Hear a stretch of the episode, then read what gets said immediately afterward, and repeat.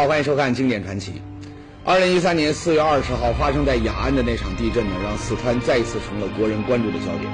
从汶川到庐山，相距呢不到八十五公里，短短五年却接连发生两次大地震，一幕幕人间惨剧由此上演。有一位五十岁的母亲陆静康，真是叫不幸中经历了两次失去亲人的痛苦，这是不幸中的不幸。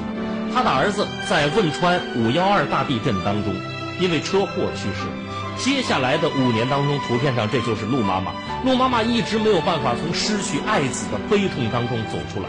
但是，她十七岁的女儿，这是这是她这几年来唯一的安慰啊！没想到，在这一次地震当中，她的女儿又被垮塌的房屋压死。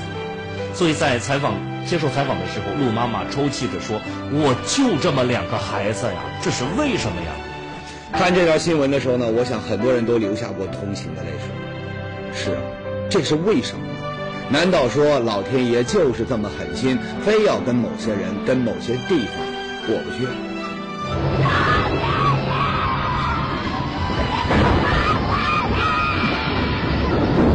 可惜啊，骂老天爷没用，因为地震这事呢，跟老天爷呀根本就没关系。那跟什么有关系呢？哎，虽然二零一二那个所谓的世界末日刚刚被证明是无稽之谈，可很多人对于世界末日的说法，那还是将信将疑。这不，最近网上呢又出了一个二零六零年是世界末日的新说法。在电影《二零一二》里呢，末日来临的最大表现，那就是一场前所未有的超级大地震，把整个世界都震成了一片废墟。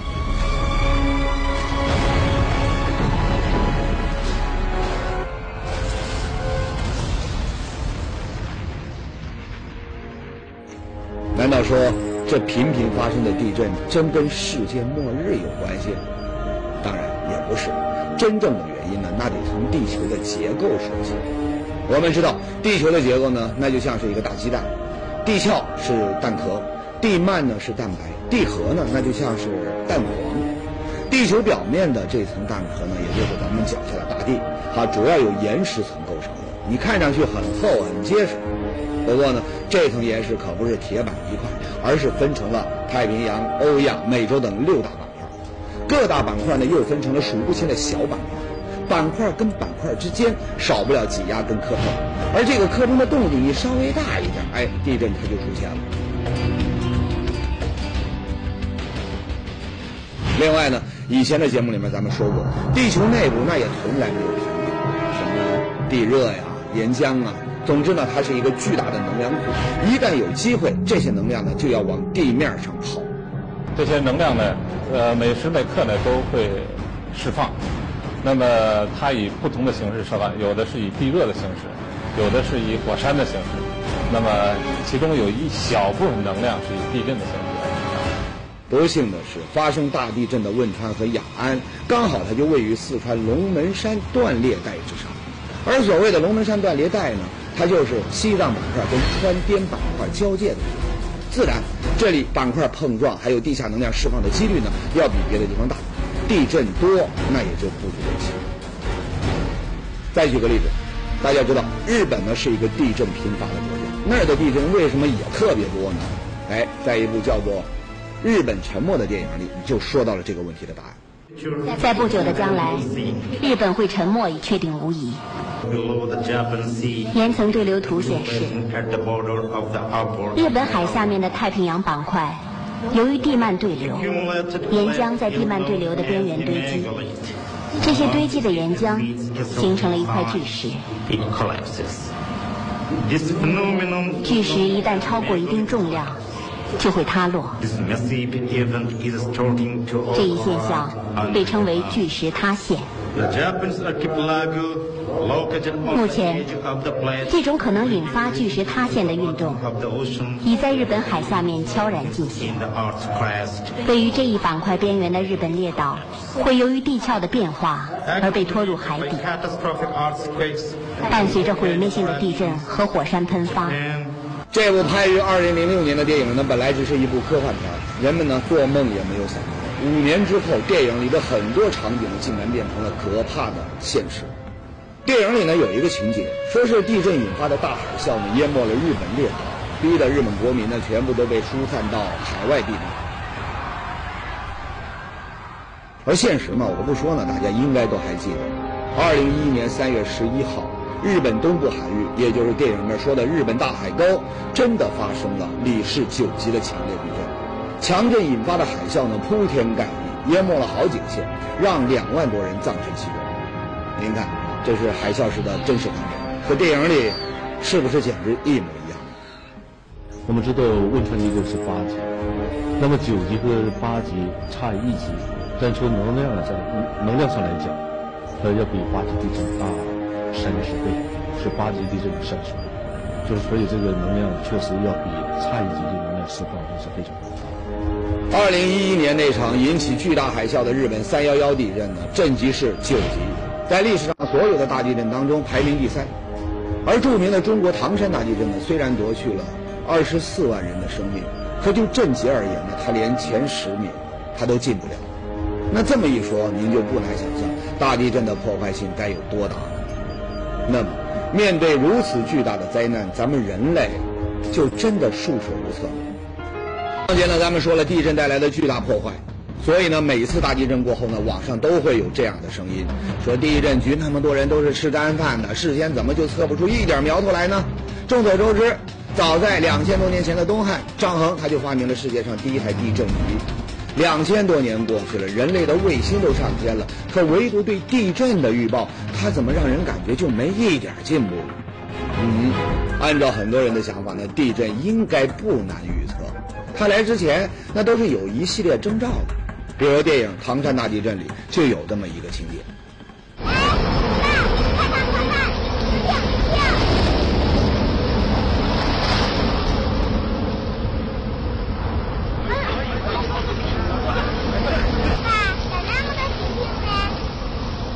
在民间的说法当中，地震前的征兆呢还有很多，什么井水突然冒泡，或者说变浑浊呀，蛤蟆老鼠搬家，鸡飞狗跳啊，天上出现地震云什么的。总之呢，这些说法让人感觉地震现身之前，它是会做很多的广告的。就说雅安地震后没几天，成都因为出现了蛤蟆排队游街的现象呢，把很多人都吓得不轻，认为这是地震的前兆。当然，事实呢已经证明，这又是一场虚惊。那么，那些关于地震征兆的说法到底科不科学呢？哎，专家说到目前为止还没有证据能够证明他们是科学的。比如说，雅安地震之前，有网友在微博上发出了自己看到地震云的消息，可事实上呢，后来经过鉴定，这些云呢，它只是普通的云，跟地震没有必然的联系。总之，人类至今对于地壳之下的世界呢，还所知不多，而地震的发生过程又实在是太复杂。以人类目前的能力呢，还很难摸清地震的规律。至于对它的短期预测呢，更是一个世界公认的难题。地震发生一般是在地下十几公里深，地表的这种变化已经不在它的这个考虑。地震是从地表、从地下深处传上来的，不是沿着地表走。我们沿着地表走的这种波叫做地震面波。呃，那个一般的是要在一百公里以外才产生这种波，但是这种波呃很少产生。所以说，以现有的科技水平，还没有哪个国家能够准确的预报地震。咱们只能寄希望于科技继续进步，早点解决这个世界难题。那么，面对大地震，那是不是咱们就完全只能听天由命了呢？哎，那倒不是啊。为了减少地震带来的危害和损失，人们费了不少心思，也想了不少办法。前面说了，世界上最怕地震的那莫过于日本人了。从一九二三年到现在，日本境内呢已经发生过十多次七级以上的大地震。所以，怎么才能够把地震的危害减少到最轻，一直都是这个国家的头等大事。地震灾害学里面有一句话，说杀人的不是地震，而是建筑。最早的时候呢，地震专家认为，只要把建房子、修公路用的这个钢筋水泥标号提高，把房子和公路建得结结实实的，那就能够抵抗地震。所以呢，几十年来，日本人采用了全世界最高的坚固标准呢来造房子和公路。有专家呢，甚至还向国民保证，这些坚固无比的房子绝不会在地震中倒塌。然而，一九九五年发生在神户和大阪的一场七点二级地震呢，无情地打破了这个预言。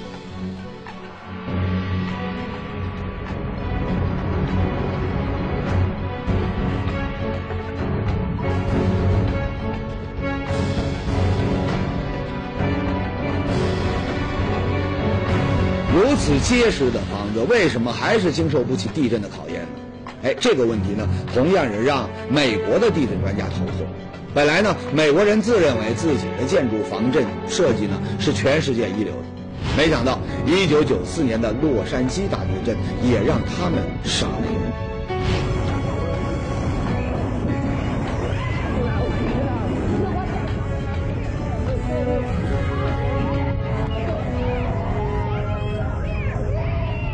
我跳到窗户边，透过窗户看见我家旁边的房子突然间都没了，都倒了，整座楼向上窜了两英尺，然后摇摆，然后摔了下来，成了废墟。您现在看到的这幢公寓呢，是按照能够抵抗七级地震的标准设计的。然而，在洛杉矶地震当中，这栋公寓却变成了一片废墟，让十四位住户不幸遇难。当房屋倒塌时，人们发现，事实上他们设计根本就没有地震的冲击。这些血淋淋的教训，让人们下定决心，一定要搞清楚这么多的防震设计全部失败的原因。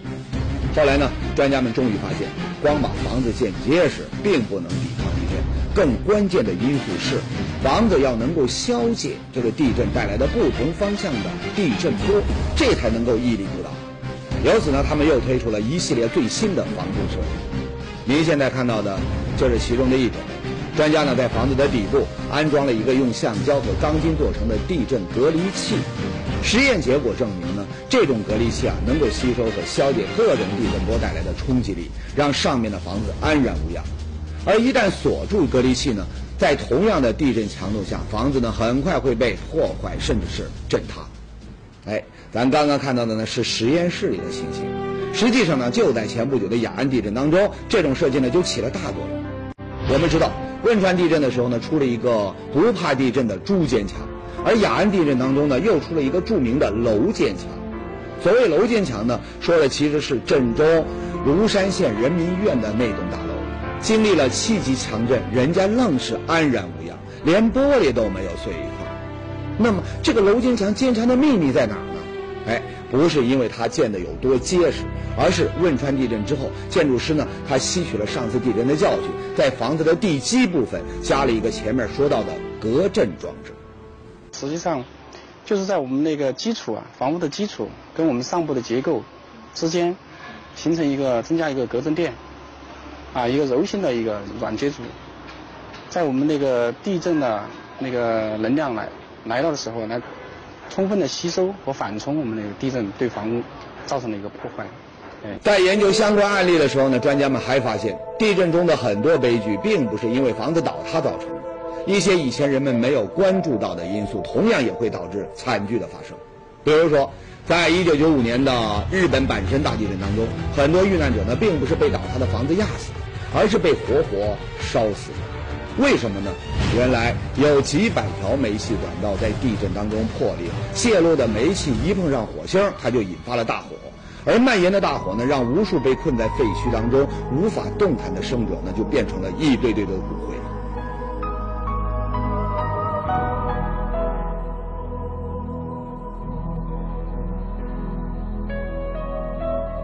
所以呢。很多专家都提出，想要最大程度的减小地震的损失，你除了房子不能倒，煤气管道、电线电缆这些配套设施呢，那也有新的设计理念。目前呢，科学家们已经着手研究这些问题，啊，相信用不了多久，他们一样也能够拿出解决的办法。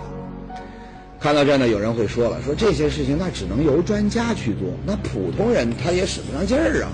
哎，这个问题呢，问得好，不要走开。下一节呢，咱们就来说说，万一碰上地震，普通人又该做些什么？科学家在提高建筑物的抗震能力上动了不少脑筋。俗话说呢，求人不如求己。一旦地震来临，咱们普通人又该做些什么呢？哎，要做的事情呢很多，要学的东西也很多。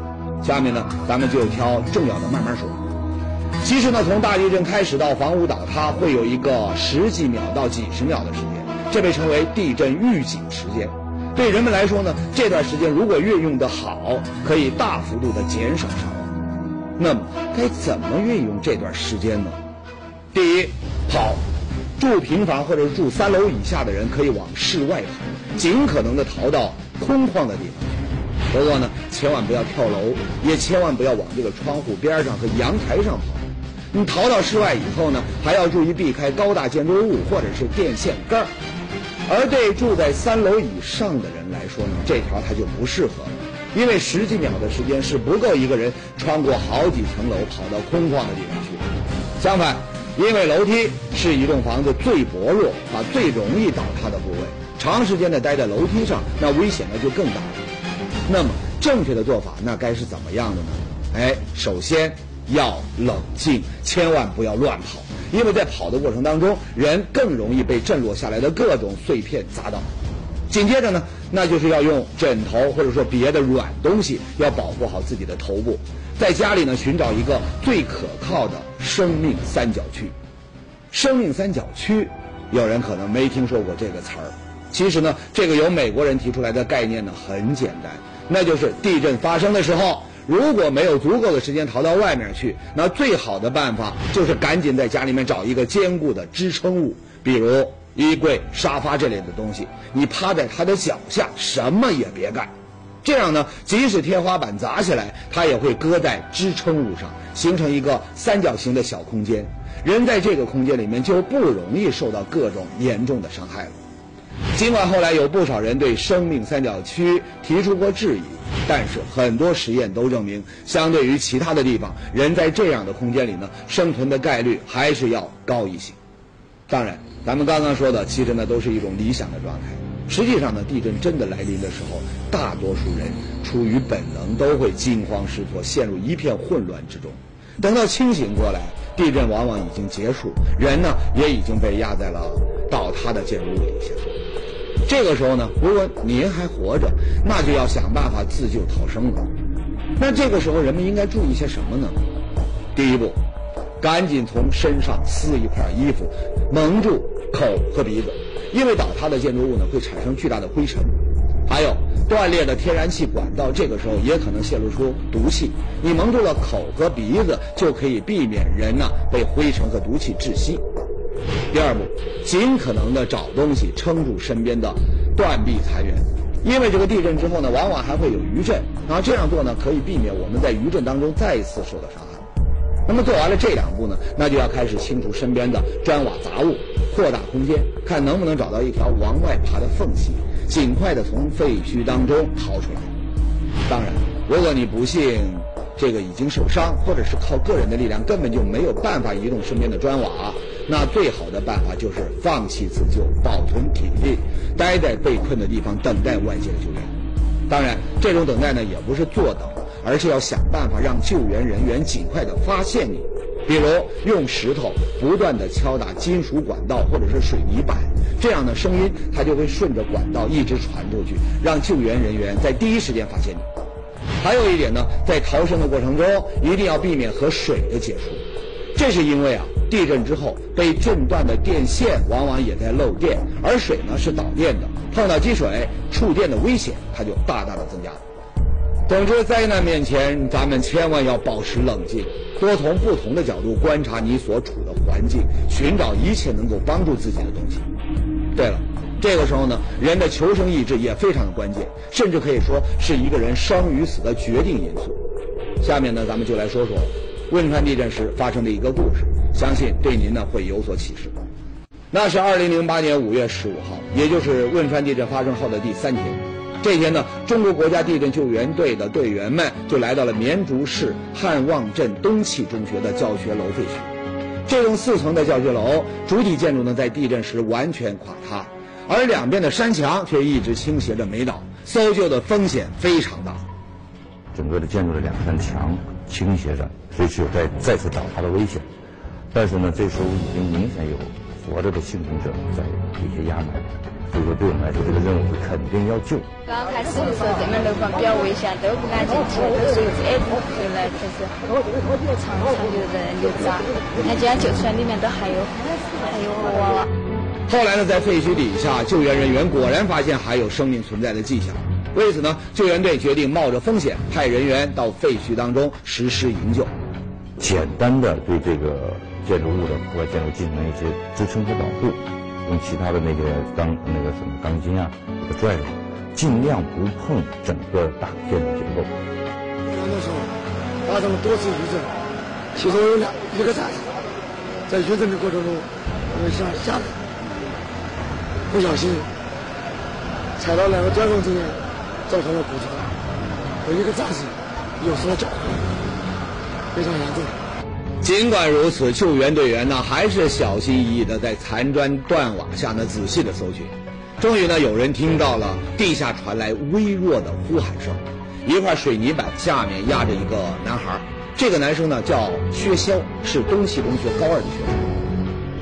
就要说，哎，叔叔，隔壁还有小女孩。根据薛潇提供的信息呢，救援人员在不远的地下又找到了一个女生马小凤。让他们惊讶的是，这个女孩竟然没有受伤。她回答：“叔叔，我没有受伤，我我心里还挺那个的。不会吧？我弟弟的孩子没没受伤啊。我你弟弟为什么？说叔叔，我前面是个横梁，我四周都是桌子，我在这个桌子中间。哦，这我才判断这孩子一点伤没受。前面说了，这时呢，离地震发生已经七十多个小时了。这三天三夜，两个孩子，尤其是受伤的男孩，他是怎么挺过来的呢？哎，靠的就是坚强的求生意志。被困之后呢，马小凤虽然也很害怕，但她一直都在给受伤的薛潇鼓劲，一定要坚持到底，一定要活着出去。那就是人员马上救咱们来了，咱们很快就要出去了。一个鼓励的话也鼓励薛潇，给他唱歌了，提醒他了。要不然这个薛潇，也就是跟那些受难的那些孩子一样。黑暗之中的马小凤一首首的给流血不止、昏昏欲睡的薛潇唱歌，在歌声的陪伴下呢，薛潇才没有昏睡过去，一直坚持到了救援人员的出现。如果没有你，我的生活回到一片狼藉。是你让我看透生命这东西，四个字，坚持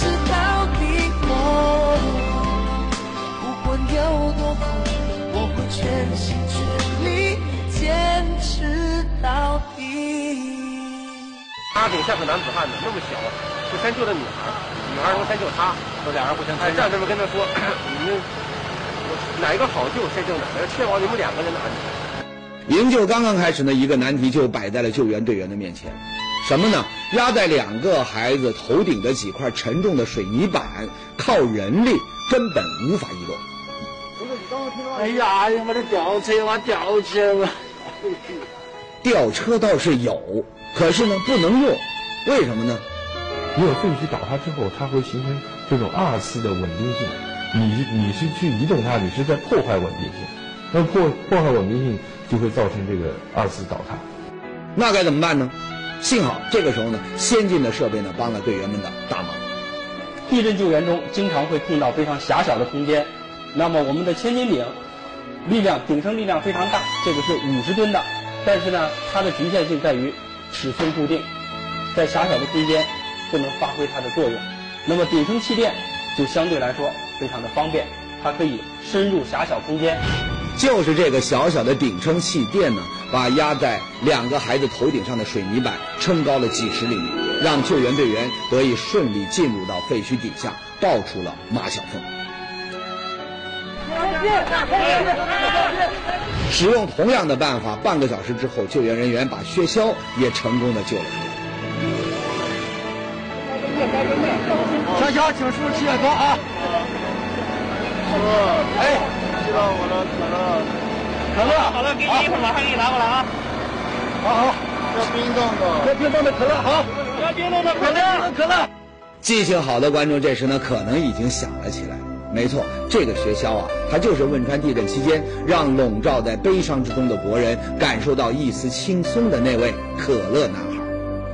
如今那，两个凭借坚强的意志获得新生的孩子都已经走进了大学的课堂。这个故事就说完了。面对地震，咱们能做的还有一条：每个家庭都可以在床边准备一个防震包，包里呢要放上饮用水、食品、止血药。还有抗生素、绷带、手电筒、口哨，还有一些小工具什么的。这些东西呢，你看着不起眼，也不难办到。可是，一旦地震来临，包里的每一件东西都可能挽救一家人的生命。当然，防震包也好，各种救生知识也好，宏宇呢还是希望那些都只是有备无患的东西，最好他们永远都不要派上。您说是